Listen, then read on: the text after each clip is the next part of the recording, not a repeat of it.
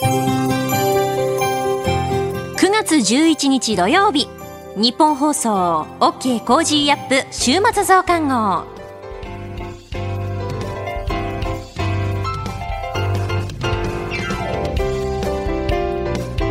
ニッポン放送アナウンサーの新行市佳です。OK Cozy up 週末増刊号。今週の放送でセレクトした聞きどころ番組へ寄せられたメッセージ今後のニュースの予定などを紹介していくプログラムです。毎週土曜日の午後に更新しています。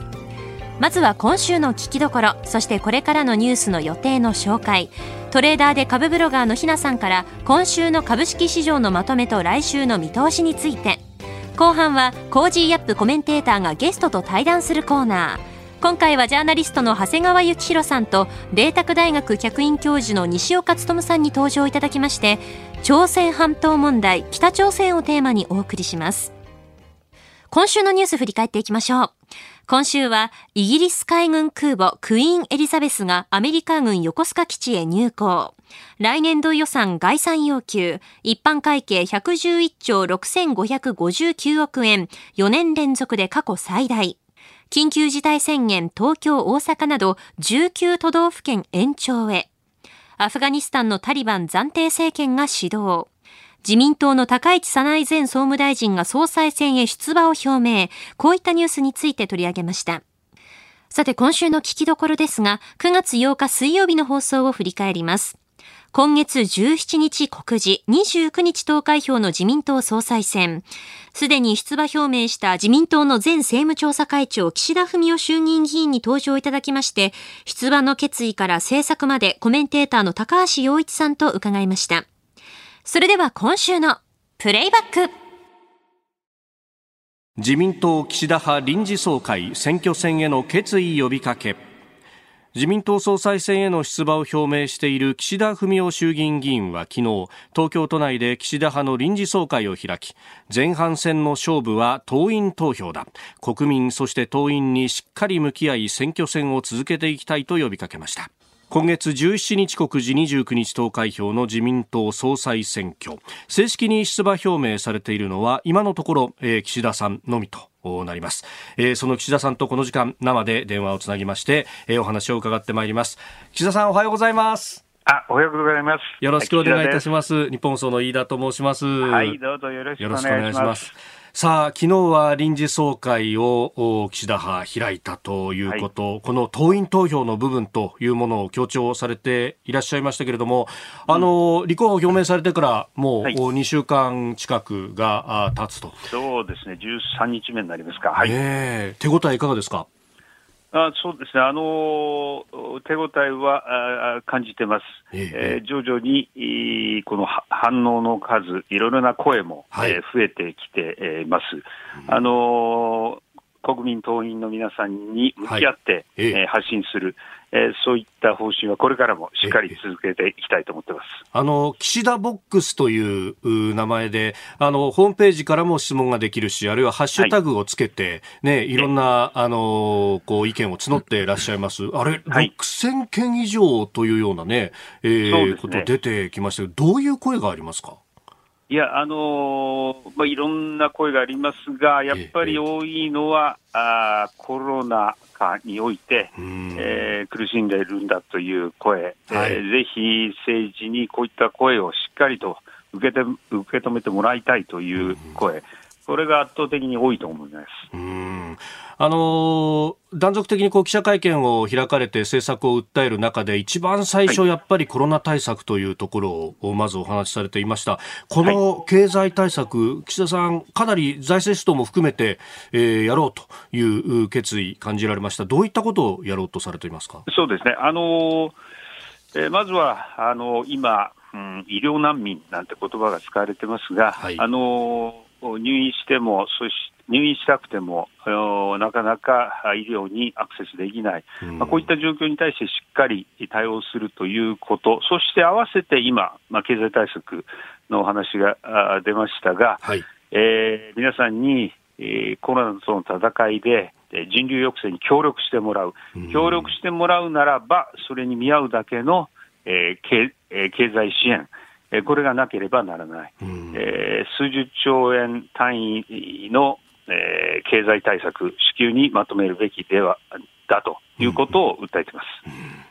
えー、スタジオ数量政策学者の高橋洋一さんもいらっしゃいます。うん、あ、えっ、ー、と高橋でございます。おはようございます。おはようございます。はい。あのよろしくお願いします。はい、よろしくお願いします。あの、今、あの、数十兆規模の経済対策ということで、まあ、はい、あの、非常に期待が持てる数字を言っていただいたと思うんですけれど、はい、えっ、と、これについて、あの、まあ、財源っていうのは、あの、確かお話の中で国債っていう話だったと思いますけど、はい、これでよろしいですか？はい、あの、結構です。はい、まあ、今は非常時です。ええ、いるものはいる。えー、それは国債。えー、借金してでも、ええ、賄わなければならない、そう思ってます。それで、この国債って話になりますとね、あの、後の処理がどうするのかって、まあ今、借金っておっしゃいましたんでね、はい、それはちょっとまあ気になるところでもあるんですけど、これはどのようにお考えになっておりますか、はい、まあ、当面は、ええ、あの、まあ低金利時代、ええ、しばらく続きます。ええ。これは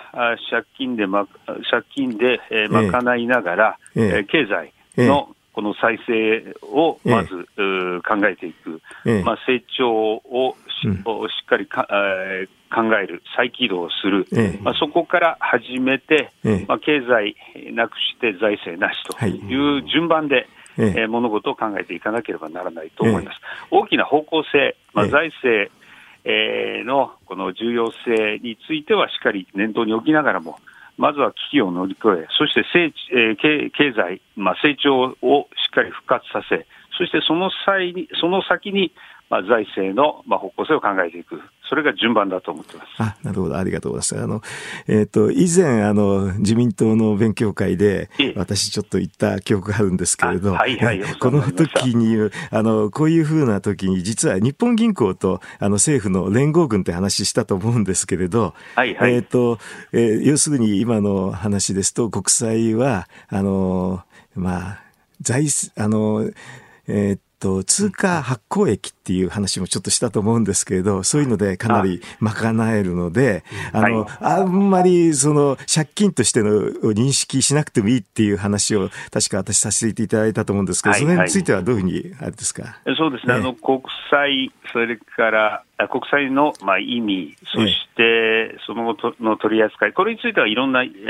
の意見は、意見があるということは、あまあ、十分承知していますが、ええ、あの当面は、この今行っているいわゆる大胆な金融政策、はい、そして機動的な財政政策、え、そして合わせて成長戦略、まあ、三原則と言ってますが、このうん、三原則は堅持すべきだと思ってます。あ、そうですか。どうも非常にありがとうございます。あの、ちえっ、ー、と、多分今、国民に対して非常にいい。メッセージだったと思います。はいで、はい、さん、その、あの、はい、経済をこう浮揚させて、で、その先のその財政をこう考えるという部分で、うん、まあ、あの、よくこう出てくるのが、まあ、税金をどうすると。まあ、あの、具体的に消費税を上げる、下げるあというような話も出てきますけれども、これ、まず最初に経済のこう成長っていうものがありきでっていうふうに考えていいですか？そうですね。まあ、経済あっての財政だと思ってます。その経済の正常化、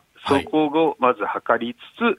まあ、財政健全化の方向性も考えていく、まあ、その順番はそその順番だと思ってます。そのあたりで、その経済の成長率であるとか、物価の上昇率であるとかという、はい、こう具体的な数字目標といったものはありますか？はい、あのー、まず、最大の目的はデフレからの脱却ですから、うんあの先ほど申し上げましたようなあの三原則は守っていく、はい、えー、物価上昇2%をはじめ、まあ、当面の数字、これは目標としてしっかりとか、えー、掲げ続けなければならない、えー、と思ってます。さあそして、まああのー、こうコロナとの戦いというところで、まあ、当面は、えー、はい、まあ、ステイホームであるとか、まあ、行動制限というところにもなろうかと思いますが、他方で、このワクチンの接種の進展に伴って、一部緩和してもいいんじゃないかというような、えー、議論も出てまいりました。このあたりのこう緩め方、どういうイメージされてますか？そうですね。あのやはり目標とするのは、できるだけ平時のこの社会経済活動を取り戻すということです。はい、そのためにあのおのおっしゃった、まあ、ワクチン接種、はい、大変重要です。えー、ただ、まあ、政府の目標でも、これは11月まで、希望者全員に行き渡るまで、えはい、11月ぐらいまでかかると、えー、そう言われています。そして私はもう一つポイントとして、治療薬、あの口から入れられる経口薬の開発、はい、これが、えー、できるだけ平時の社会経済活動に戻すために一つのポイントになると思います。これを年内になんとか開発しようと、今、努力を続けています。これ、まあ、目標ですから、はい、あの努力を一層続けなければならないわけですが、えこの2つが一つポイントになり、それが、まあ、あの揃ったならば、はい、えー、と平時の生活に、えー、だんだんとこの移行できると考えています。うんえっと、ちょっと違う話になるんですけど、よろしいですかね。あの、はい、えっと、先日、あの、自衛隊法の改正の話をさせ、はい、あの、あの、えっと、岸田さんおっしゃったんですが、非常に興味がありまして、はい、あの、それとの関係で、まあ、憲法改正っていうのと、自衛隊法の改正っていうの話について、ちょっと道筋なんか教えていただければと思いますが。はい、あのこの間の私の発言は、えはい、アフガニスタンに、え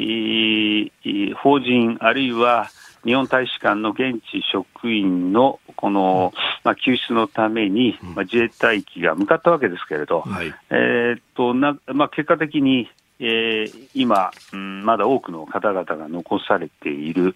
えー、あの遅かったのではないか、まあ、こういった指摘もあります。はい、えー、この今の法律ですと、まあ、現地の政府の了解を取る、あるいは現地の安全を確認しないと、えー、向かうことができない、うこういったことになってますが、そもそも危険なこの法人や関係者を、えー、救出に行くのに、安全でないといけないということ、これ、国民感覚としてどうだろうか、まあ、こういった問題提起をさせていただきました。はい、そしてえー、その、まあ、法律について考える際に、はい、他の法律、憲法をはじめ、他の法律との整合性、これはしっかりと考えなければならない。まあ、このように、えー、申し上げました。はい。わ、かりました。志田さん、あの、はい、お忙しい時間にお電話で出演いただきまして、どうもありがとうございました。どうもありがとうございました。また、いろいろお話を伺わせてください。どうもありがとうございました。はい、よろしくお願いします。失礼いたします。失礼します。えー、岸田文雄前政調会長にお話を伺いました。この後はこれからの1週間のニュースの予定、番組やニュースに関してのメッセージやご意見、そして今週の株式市場のまとめと来週の見通しについて、後半はジャーナリストの長谷川幸宏さんと、麗澤大学客員教授の西岡努さんの対談です。どうぞ最後までお付き合いください。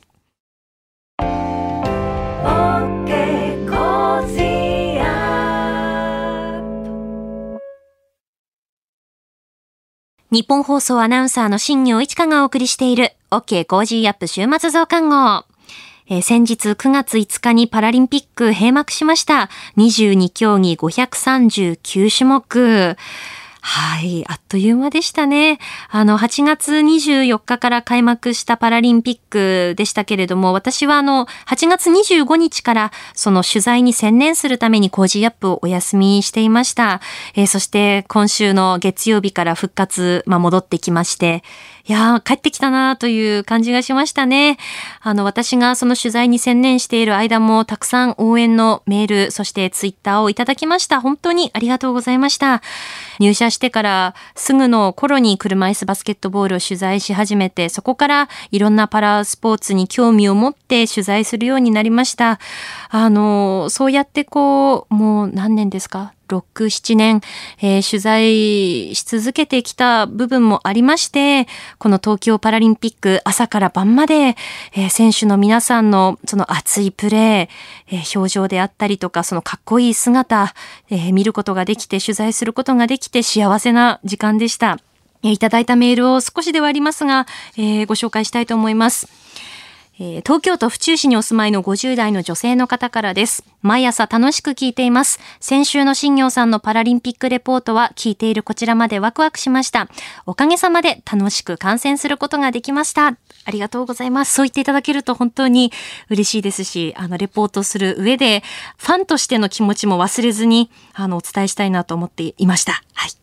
えー、続いては、埼玉県川口市の50代の男性の方からです。新業さん、パラリンピック取材お疲れ様でした。ありがとうございました。パラリンピック期間以外に事前に長い間の取材も含めてお疲れ様でした。細かいことまで取材されて熱意がリスナーに伝わりました。車椅子バスケの鳥海さん、次の大会でも楽しみですね。今後の取材も期待していますといただきました。ありがとうございます。車椅子バスケットボールいやー、これは金メダル見えたんじゃないかなと、あの、試合の様子、決勝見ていても思ったんですけれども、あとちょっとというところでしたね。あの、リオパラリンピックの時は予選敗退でしたけれども、そこからこの5年間、その悔しさをこうバネに積み重ねてきたその成果というのが、あの、現れていたんじゃないかなと思いますし、鳥海選手は、リオの時はですね、まだ高校生で、体も今と比べるとちょっと細かったんですよ。それが、この5年間で、あの、俊敏性、速い動きができるんだけれども、しっかり筋肉をつけて、それでいてシュートもバッチリ決まる。えー、スピードももちろん速いですし、ディフェンスも素晴らしいプレッシャーのかけ方してましたよね。いやー、私もちょっと見ていて本当に感動しました。まさに次のこのパリパラリンピックもですし、これからの活躍も楽しみです。えー、続きまして、神奈川県相模原市にお住まいの30代の男性の方からいただきました。え、冬季オリンピックでのカーリングは人気が出た時のように、今回はボッチャの杉村英孝選手が金メダルを取って、ボッチャの人気に火がつきそうですね。僕は今回初めてボッチャという競技を知りました。杉村選手の得意技のボールの上にボールを乗せるという技をここぞという時にできる勝負強さ、そして精神力に感服でした。ジャックボールの白い球にどれだけボールを近近づけられるかという子供にもわかりやすいルールで、えー、投げるボールも周りがツルツルだったり、もこもことしていたり、いろいろな場面で選んで投げるということで、僕もやってみようかなと思いました。これなら、ステイホームで子供たちとリビングでできそうですし、ボッチャの競技セットをいろいろとネットで探しています。ありがとうございます。あの、パラリンピックはそのパラリンピックならではの競技もあるので面白いですよね。ボッチャですとか、あとゴールボールですとかね。あの、杉村選手は本当にね、すごいですよね。その投げる時のその技術力とか弾くとか押し出すといったあの戦術はあるんですけど、それだけじゃなくてボールの上に乗せる、あとボールをこう上からアプローチをかけていくといったところ、しかも本当にこの緊張感ある中で、その技を発揮できるというのが、いやー、本当にもうさすがだなというか、やっぱりその、リオの時は団体で、えっ、ー、と、銀メダルを獲得されていたんですけれども、えー、今回は個人でも杉村選手が金メダルということで、本当にお見事でした。あの、ボッチャは、メールいただいたように、こう、私たちにもこうできるゲームであって、以前ですね、あの、日本代表の選手団の河合純一さんが、ダーツバーがあるのであれば、ボッチャバーもあればいいんじゃないかってこう、おっしゃってたんですよ。その雑誌の中で。で、それすごくいいなと思っていて、あの、ボッチャっていう競技を、まあ、知るきっかけにもなりますし、あ、これってパラリンピックの競技なんだっていった部分でこう知名度が上がっていくといった部分も期待できるから、まあ、ボッチャバーとかったら面白いですよねっていうことをコメントされていて、あ、すごくいいアイディアだなと思ったんですよね。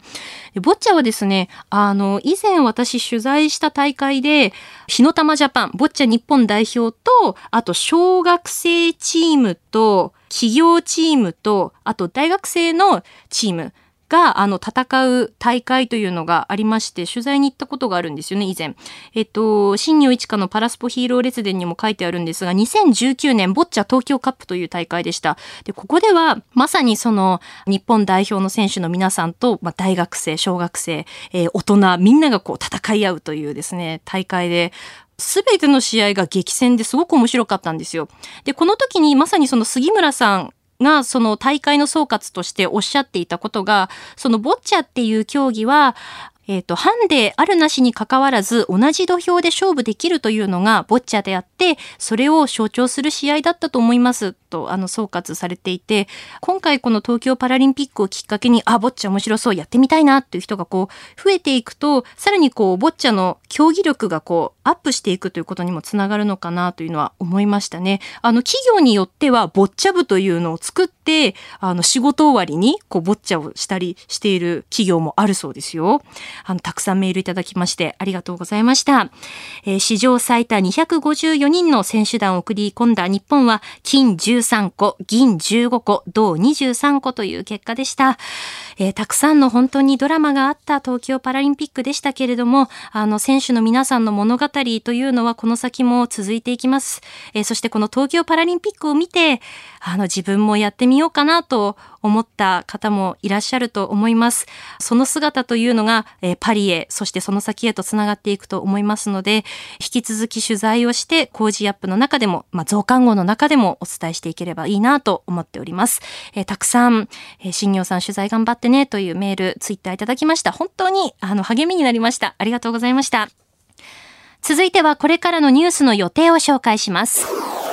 9月12日日曜日、三重県知事選挙投開票、大相撲秋場所開幕、9月13日月曜日、ノルウェー議会総選挙、9月14日火曜日、定例閣議、国連総会開幕、9月15日水曜日、7月の機械受注統計発表、8月の訪日外国人旅行者数発表、立憲民主党決闘から1年、9月16日木曜日、菅内閣発足から1年、8月の貿易統計発表、9月17日金曜日、定例閣議、小池知事定例会見、自民党総裁選告示。続いて来週9月13日月曜日からの OK コージーアップコメンテーターのラインナップです。9月13日月曜日、ジャーナリストの須田慎一郎さん。14日火曜日、地政学戦略学者の奥山真司さん。15日水曜日、ジャーナリストの佐々木俊尚さん。16日木曜日、明治大学准教授で経済学者の飯田康之さん。17日金曜日、ジャーナリストの鈴木哲夫さんです。コメンテーターの皆さんは6時台から登場、ニュース解説をしていただきます。え13日月曜日からの1週間、飯田浩司アナウンサーがちょっと遅い夏休みということで、あの、私、新行とコメンテーターの皆さんで、え Cozy up をお送りします。ぜひお聞きいただければと思いますので、よろしくお願いします。さて、この後はトレーダーで株ブロガーのひなさん登場。今週の株式市場のまとめと来週の見通しについて伺います。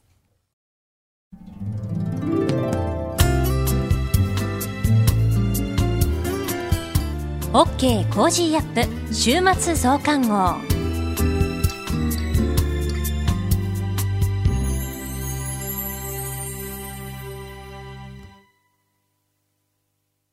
モラロジー研究所は名称をモラロジー道徳教育財団に変更しました。日本人の国民性、勤勉、正直、親切、そして約束を守る、これらは道徳によって支えられてきたとも言えるでしょう。今、この混迷の時代に道徳が必要とされています。あらゆるシーンで持続可能な社会の発展に、モラロジー道徳教育財団は、人づくり、国づくり、企業づくり、家庭づくりを応援します。道徳で人と社会を幸せに、モラロジー道徳教育財団。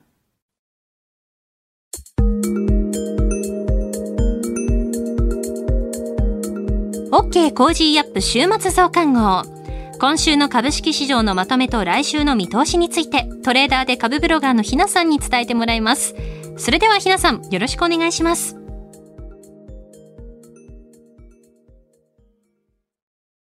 ひなです。今週も個人投資家の視点で今の株式市場をお伝えいたします。今週の一つ目のポイントは、新総裁候補関連銘柄です。今週の Cozy up では特別企画ということで、日本の未来についての提言をテーマに、飯田アナウンサーが自民党の河野氏にインタビューをされていました。株式市場でも9月8日には河野氏が原発再稼働について言及したことで、恩恵を受けるセクターとして東京電力や関西電力など電力株が急騰する場面がありました。河野氏であれば中心と見られているのは、脱炭素再生可能エネルギー関連です。再生可能エネルギーの発電事業を展開しているレノバやテスホールディングスの株価は連投中となっています。そしてこの流れから私が注目したのは NPC という太陽電池の製造装置の大手です。9月6日に私のメルマガひなの株プレミアムで取り上げたのですが、株価はその日の終値747円から10日には878円までの上昇がありました。このように自民党総裁選の立候補者の政策に沿った銘柄がよく物色された一週間でした。岸田氏関連としては、健康危機管理庁の設置以降にちなんで、再生医療の宝バイオや遠隔医療のメドレーなどの銘柄の値動きが軽くなってきています。引き続き自民党総裁選の行方と政策に絡んだセクターの値動きには要注目ですね。二つ目のポイントは日経平均3万円台回復と証券セクターです。今週の日経平均株価は先週に続いて大幅上昇となりました。7日の取引時間中に3万円の大台を久々に回復して、8日には終値でも3万円を上回り、週末には3381円の高値引けとなりました。このように相場の状況が回復してくると、証券関連の銘柄が買われる傾向があります。前の週にも東京市場は大きく上昇していましたので、個人的には9月1日から野村ホールディングスの株価を監視していました。相場が上昇局面となる場面や、商いが旺盛になる場面では、証券関連の銘柄も共に連れ高していく傾向があります。長らく続いた上値の重い相場の切り返しを期待しながら、野村ホールディングスやその他証券各社の株価も監視しておきたいなと思います。来週のポイントは、四季報秋号発売です。来週は17日に自民党総裁選の告示が予定されています。各候補の優劣が判明していく中で、先ほどお話しした各候補の関連銘柄も、右往左往する展開となりそうです。また、会社指揮法秋号が17日に発売となります。秋号はまだ株価に織り込まれていない情報修正の予備軍を見つけやすく、年4回発行される会社指揮法の中で最も投資に役立つ情報が載っていると言われています。私がおすすめしているのは、式法オンラインの活用です。紙版の発売の前に、先取りで式法独自選定のおすすめ銘柄を公表してくれています。また、有望な500銘柄を厳選して掲載している式法プロ500もおすすめです。今週の相場格言。株は聞いても鵜呑みにせざる。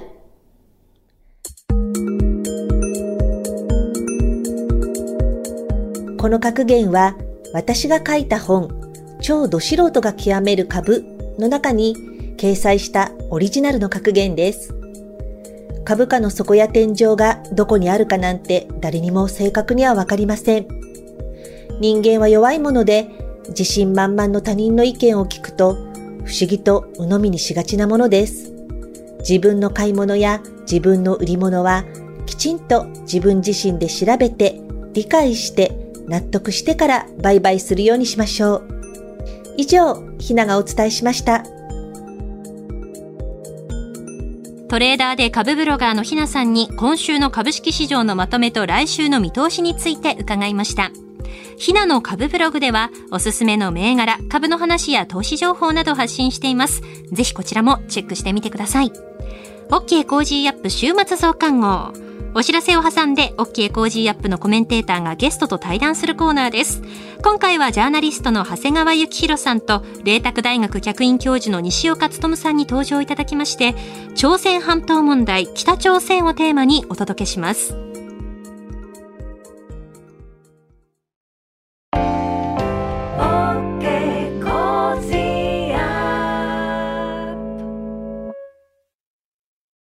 モラロジー研究所は名称をモラロジー道徳教育財団に変更しました。日本人の国民性、勤勉、正直、親切、そして約束を守る。これらは道徳によって支えられてきたとも言えるでしょう。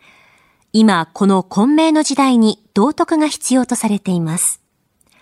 あらゆるシーンで持続可能な社会の発展に、モラロジー道徳教育財団は、人づくり、国づくり、企業づくり、家庭づくりを応援します。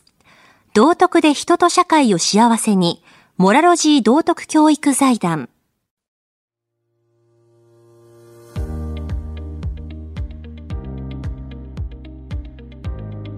ジャーナリストの長谷川幸宏です、えー、この配信は政治経済国際情勢、えー、世界を取り巻くさまざまな問題の真相を掘り下げる対談番組です。今回の対談のお相手はモラロジー道徳教育財団教授で麗澤大学客員教授の西岡努さんです。よろしくお願いします。よろしくお願いします。朝鮮半島問題をテーマに伺っているんですけれども今回はあ北朝鮮、はい、これについて伺っていきますえっと、まず新型コロナの問題ですけども、はい、北朝鮮はいまだもってですね新型コロナの感染者はいないというのが公式発表のようなんですが、実際のところはさてどうなんですか？あのですね北朝鮮の内部で、まあ、去年からですね急性肺炎で死んだという人たち多いんです。はい、で検査もしてもらえないんですね。はい、だけど最初の頃はですね遺体は焼却しろと命令されてたんですね。うんだからそれはコロナの疑いが あると当局は思っていたとしか思えないわけですが、うん、そもそも熱を出したりするとですね、はい、えー、自宅に隔離されて外に出るなと言って扉を釘かなんか打たれてしまって、うん、食べ物もなくてで衰弱していって死んだ人が多いんです、うん、彼らからするとね検査してないんだから、はい、肺炎で死んだなるほどなるほど。確定診断してないんだからこれは新型コロナじゃないと。まあだからそういう点で嘘をついてないというのが分かりませんけど、一方ですね、ものすごくピリピリしていて、はい。まあみんなマスクしろと言ってお金もないのにどこからマスクみんな持ってきてしていける映像が出てましたけども、うん、それよりも何よりもですね完全に国境を封鎖して、はい、まあ、人との出入りだけじゃなくて物も入れないんですね、はいはい、特に北朝鮮の貿易っていうのは9割が中国との貿易なんです、うん。はいはい、まあ、世界が制裁をしてるってこともあってなんですが、はいはいはい、ところが去年の10月からですね、うん、中国から入ってくるものもほとんど完全に遮断しました。うん国連制裁が今かかっているので、うん、軍事物資や贅沢品は売ってはいけないんですが、うん、しかし肥料とか食料品とか医薬品は制裁の対象じゃないんです。うん、日本は輸出輸入全部止めてますけどね、はい、今日本は世界一厳しい制裁をしている、核ミサイルプラス拉致があるからですが、しかし世界の水準は、あの食料や肥料や医薬品を売ってもいいんです。中国は売ってたんです。なるほど。去年の10月までは。ところが10月だったらパタッと止めた。私はつてがあるのでですね、はい中朝国境の鉄橋を時々見に行ってもらってるんですね、はいはい、鉄道とトラックが動いてるか、はい。はい、あのこのところ日本の新聞などでですね8月末に国境を開くとか7月開くとか4月開く5月開く記事がいっぱい出ましたけど、はい、全然そういう様子がない。でそれは物にもウイルスがついてるんじゃないかと金正恩氏が異常に怖がっている、うん、あるいはですね魚にもウイルスがついてるとかって言ってですね、うん、漁船出すのを止めろってはい、漁船が出なくなったんです、うん、だから一昨年まではですね、うん、大和隊に北のイカ釣り船がたくさん来て、はい、で日本の近海でしか操業できないような平底のですねペラペラした船だからすぐ沈むんですね、はい、で日本にたくさん漂着してましたよね、はいはい、あれは国連制裁で水産物の輸出を禁止されたもんだから、はい、近海の漁業権を中国に売って、はい、中国に漁船が近くに来てイカ取ってるんで自分たちは遠くに来ると。うん。ワイヤーで引っ張ってイカ釣りビル連れてきてて、うん、あのそれで転覆して日本に着いたんですけど去年から今年来ないわけですよ。なるほどそれは何かっていうと、うん、金正恩が魚にもウイルスついてる。なるほど。あのー、当然、食料事情、うん、経済事情、非常に厳しいわけですから、中国との貿易が、いわば体制の経済的な側面で言えば、もうこれ、命綱であったことはもう明らか。にもかかわらず、その命綱も自ら止めざるを得ない,、得ないくらい、実は新型コロナには恐怖感を抱いていると。で、まあ、だから悪口言う人はですね、自分が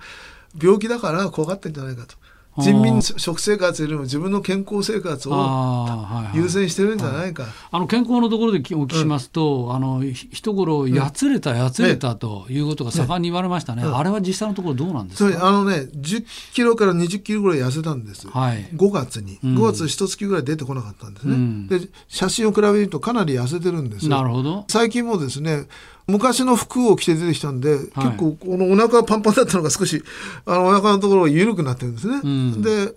えー、でそれについてやつれたというのは北朝鮮のテレビで、うん、平壌住民がおやつれになったと、人民のことを心配なさっておやつれになったと、ありがたいというような、そういうことを言ったんです。ですね、だからあのつまり痩せたということは映像で隠しようがないので、うん、いや自民を心配してお痩せになったんだっていう方向の 政治宣伝を国内でしている、一方韓国の情報機関は、はい、いや健康なんだと、うん、太りすぎたのでダイエットをしたんだと、うん、だ健康が良くなったんだと言ってるんです。なるほど。で、私が得た情報はですね、第3の説で、糖尿病が大変悪くなって、インシュリンも効かなくなって、えー急いで体重を落とさなければ、生命が危ないということになったと。それで、えー、これは内視鏡でできるんだそうですが、あの胃の一部を除去して、食べる量を減らすというダイエットをやったと。そこまでやるってことはこれは相当悪いですね。ねただその手術は成功して、うん緊急の糖尿病については、なんとか乗り越えたと、うん、しかし今合併症も出てるのでかなり悪いと。いうのが私が得てる情報です。なるほど。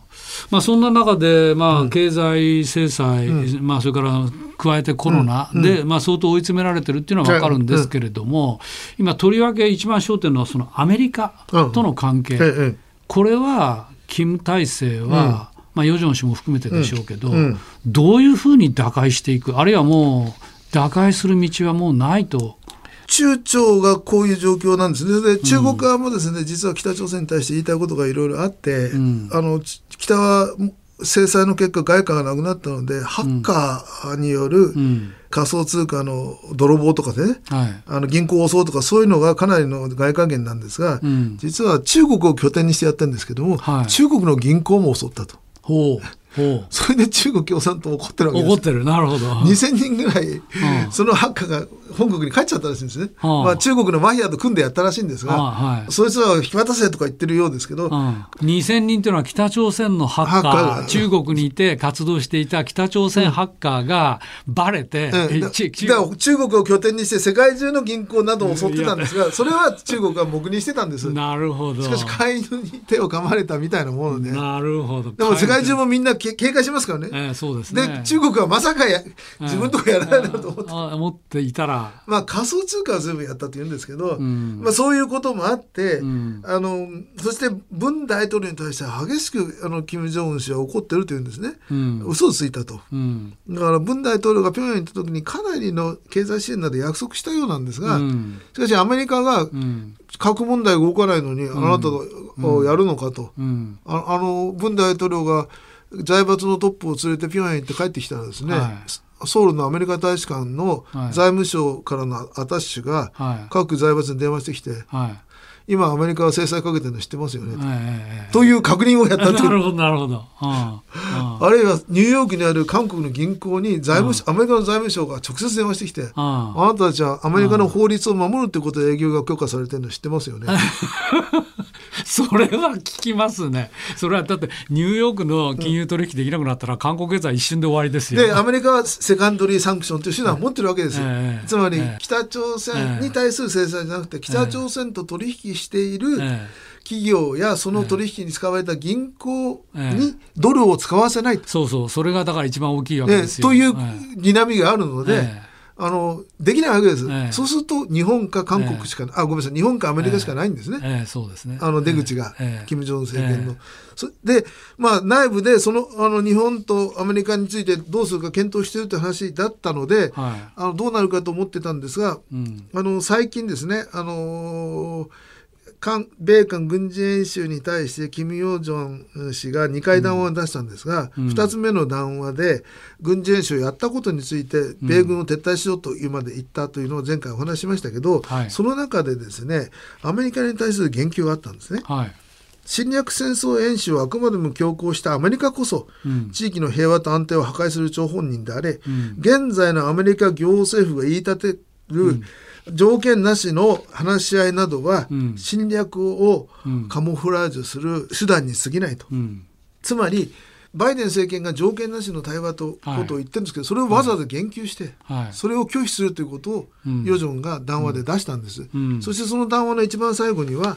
あ委任によりとあったんですね。つまりあのキム・ジョンウンにより、えだから、まあもちろん、そう上げといて下げるっていうことがあるから、ですけどでもここまで明確に言うということは、アメリカとの対話については検討したけど今はしないということになったんではないか、うんうん。そ、それよりも韓国の大統領選挙で佐賀に勝たせて米韓同盟を完全に破壊するという方向に、を優先順位をつけてるんじゃないかと。まあそうするとそれに対して菅総理も同じように条件なしの対話ということを言ってるんですね。それについて明確なうん、それに乗らないけしからんという言及はないんです。うん、なるほど。一方、逆に8月15日前後ですね、戦前の日本はひどいことをしたと、保証しろ賠償しろっていう声明いっぱい出てるんです。なるほど、でそれは逆にお金払えってことですから、もしかしたら水面下で日朝で何かやっているのかもしれない、ただコロナですから、秘密交渉がなかなか難しいのですけど、でも、客観的に見ると金正恩はあアメリカが日本に接近するかあるいはこの自力構成といって頑張って国内で大規模な餓死が出て、うん、軍軍の動揺も走って何か国内で統治ができなくなるギリギリでも何もしないで頑張るか、うん、アメリカをヨジョンダムが消したということは、うん、日本が頑張るかってことになってると。なるほど、ただし日本のは残念ながら日本のは、あこの秋の政局がありますから、はい日本から多額のお金を取ろうとする、うん、ちょっと今そこは動けないですね。すると、うん、あ日本の安定政権と交渉しなくてはならない、ということではあると思います。なるほど。あの日本の話はちょっと行く前にですね、ちょっと私ぜひここも聞いておきたいのは、最近あの韓国で北朝鮮のスパイが摘発されましたね。あの清州スパイ団事件というんですけども、はい、4人の男女が北朝鮮のスパイだったと言って摘発されたんですね。はい、でもう10年以上前から、えー、国情院がずっと、はい、捜査してたわけです。であの今の文政権の下で国情院はどんどん弱体化していて、はい、スパイを取り締まる権限は警察に移ったんですね、はい、しかし10年前から捜査をしていたので、うん、今回の摘発は警察と国情院の合同捜査という形になったんですが、うんあの裁判所に逮捕状請求の時に出した資料がマスコミでいろいろ報道されてるんですが、はい、それを見るとですね、うん、その4人のスパイが中国などに行って北の工作員と会ってる写真や動画も撮れてる、うんうん、彼らの自宅から出てきた USB の中には、金正恩に宛てた忠誠の誓いを書いた結書も出てきたと、北朝鮮からの司令文も出てきた、確実な、あ本当に北のスパイだったんですね。でそれが清州という場所だけにあるのかと、うん、彼ら4人はですね清州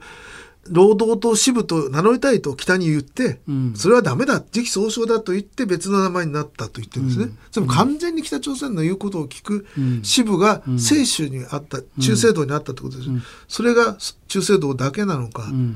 今の韓国の状況だと、本当に確実な証拠がなければ摘発できないんです、うん、いやそこなんですね、つまり、うん、あの、それでなくても左寄りであることがもう確実な、あのムン・ジェイン政権がよくこのタイミング、つまり来年にあの選挙を控えたタイミングで、北朝鮮のスパイにまで、えー、踏み切ったなと、ここのところはどうですですから、それは国情院の中のプロの人たちが、確実な証拠を持って、摘発したから、つまりムン大統領といえども、それを握りつぶすわけにはいかなかった。まあ、ということですね。そして、それなのに、今の世の確実な証拠があったのにですね、4人に対して逮捕状の請求をしたら裁判所は、1人については逮捕状を却下して。却下してる、うん、3人しか逮捕できてないんです。なるほど。なるほど。それが状況なんですなるほど、うん、まあ、現在、そういうわけで、国内でもいろいろ北南ままたがって、いろんな動き出てると思いますけど、うん、さて、ちょっとあの日本のこと、はい、西岡さん、実はあの北朝鮮に拉致された日本人を救出するための全国協議会、はい、いわゆる救う会の会長も務めてられ、おっしゃられ、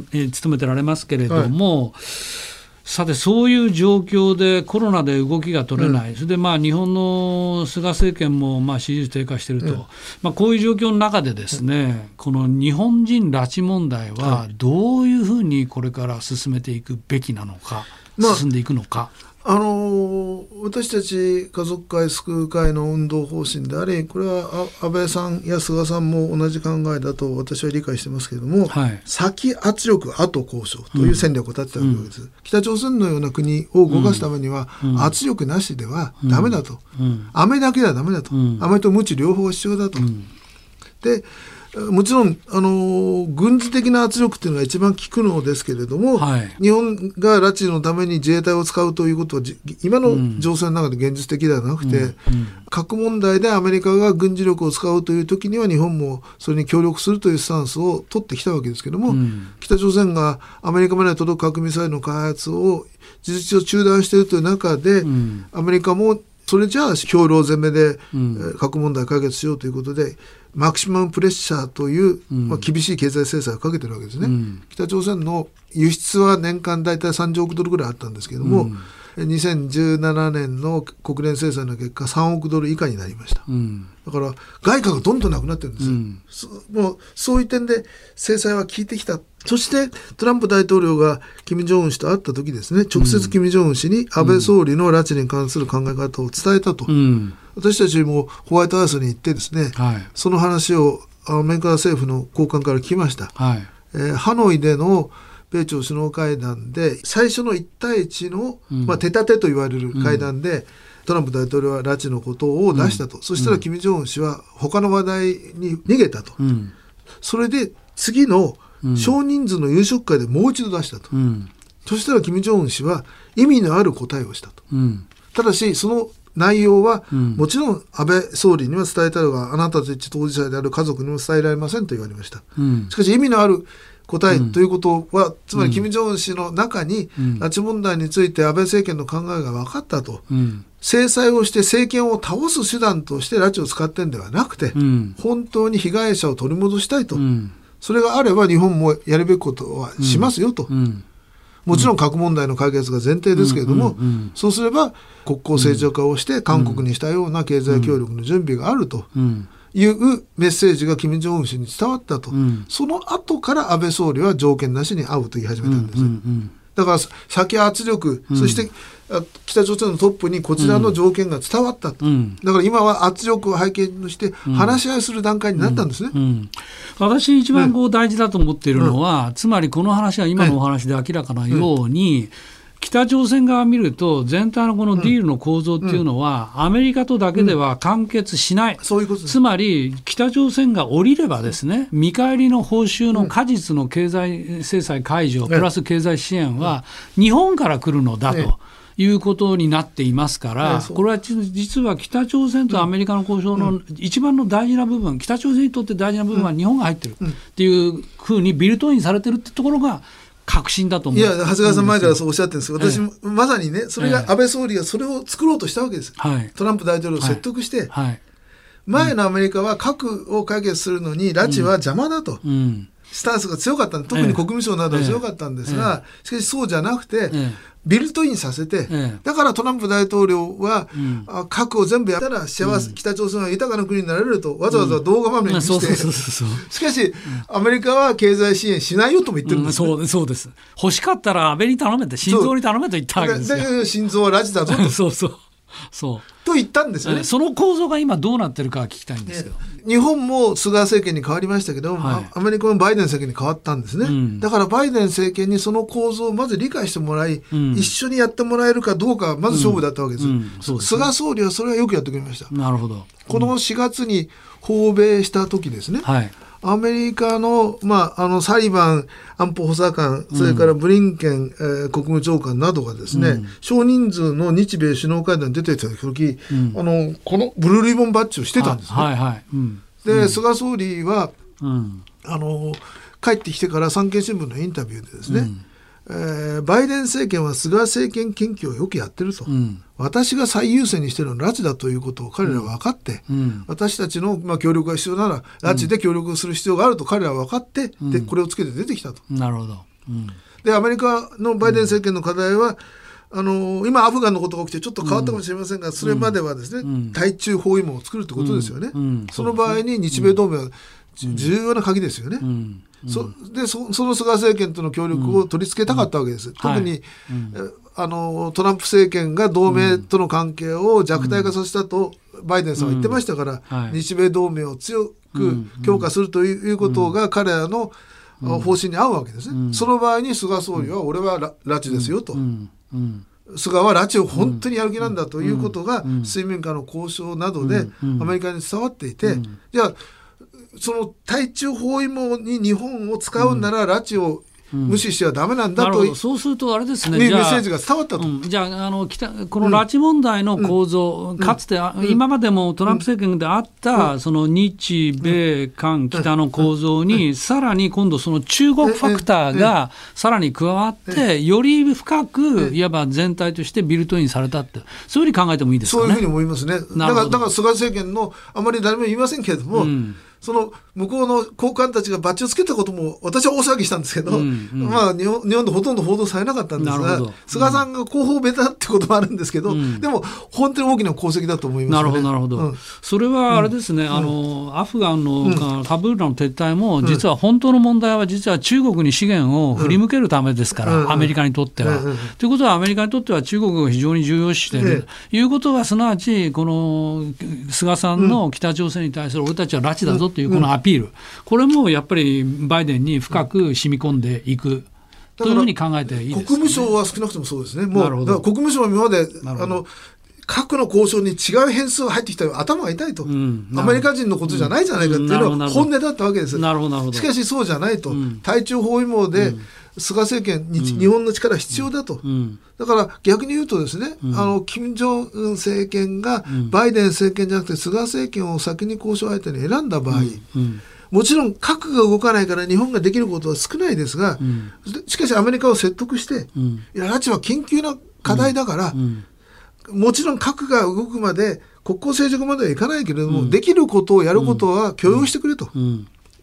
なるほど。いうことも言えるんじゃないかなるほど。よくわかりました。で、最後にですね、はい、先生、あの、新しい本を出されて、えー、前回も紹介させていただきましたけれど、その本、5本の話をちょっと聞かせていただけますか？あの、10月に、えー、あの村寺道徳教育財団の出版部からまあ、あの我が体験的コリア論という課題でですね、はい、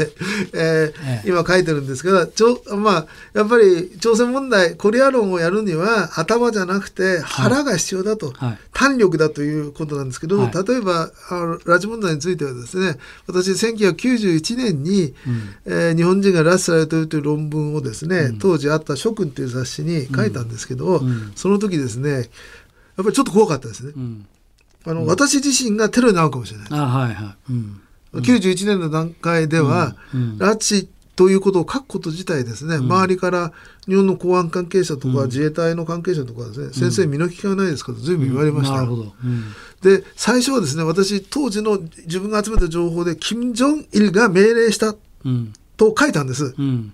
けどこれ書いたら俺殺されるかなと思ってですね、当時は鉛筆で書いてたんです、うん、まだパソコンなかったから、一度消したんです、なるほど。そしたらですね当時私がいた現代コリア研究所って貧乏でですね、あの天井にネズミが住んでてネズミがドドドドって走ったんですね、夜中の3時頃だったかな、で俺は一人じゃないんだと、やっぱり引き重になっちゃいけないと。思ってネズミも応援してくれていると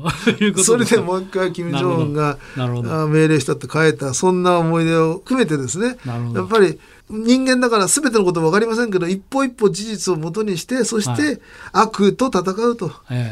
いうことが朝鮮問題の基礎だと、そういう本をまさにそこは道徳の根幹に触れる問題でもありますね。そういうふうに思ってます。わかりました。えっ、ー、と、モラロジー道徳教育財団から10月に発売の我が、これは私がそうそうそう